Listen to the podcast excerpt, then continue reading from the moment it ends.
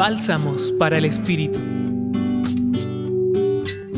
El Evangelio de Lucas en el capítulo 4, versículos 31 al 37 nos lleva a la ciudad de Cafarnaúm, en el norte de Israel, considerada la ciudad de Jesús, pues muchas de sus acciones se ejercieron en este lugar.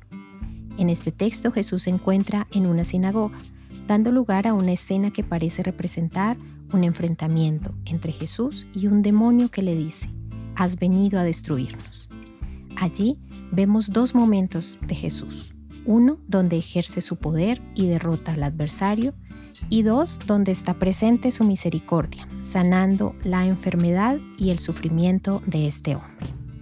Así que vemos dos características importantes del ministerio de Jesús.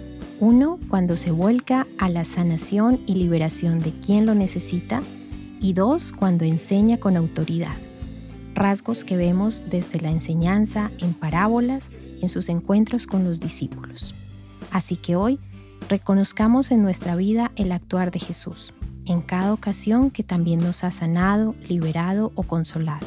Y lo más importante, sigamos reconociendo su enseñanza en la palabra de Dios que sigue haciéndose actual en cada instante de nuestra existencia. Los acompañó en la reflexión de hoy Julián Andrea Martínez Blanco desde el Centro Pastoral San Francisco Javier de la Pontificia Universidad Javeriana. Escucha los bálsamos cada día entrando a la página web del Centro Pastoral y a javerianaestereo.com.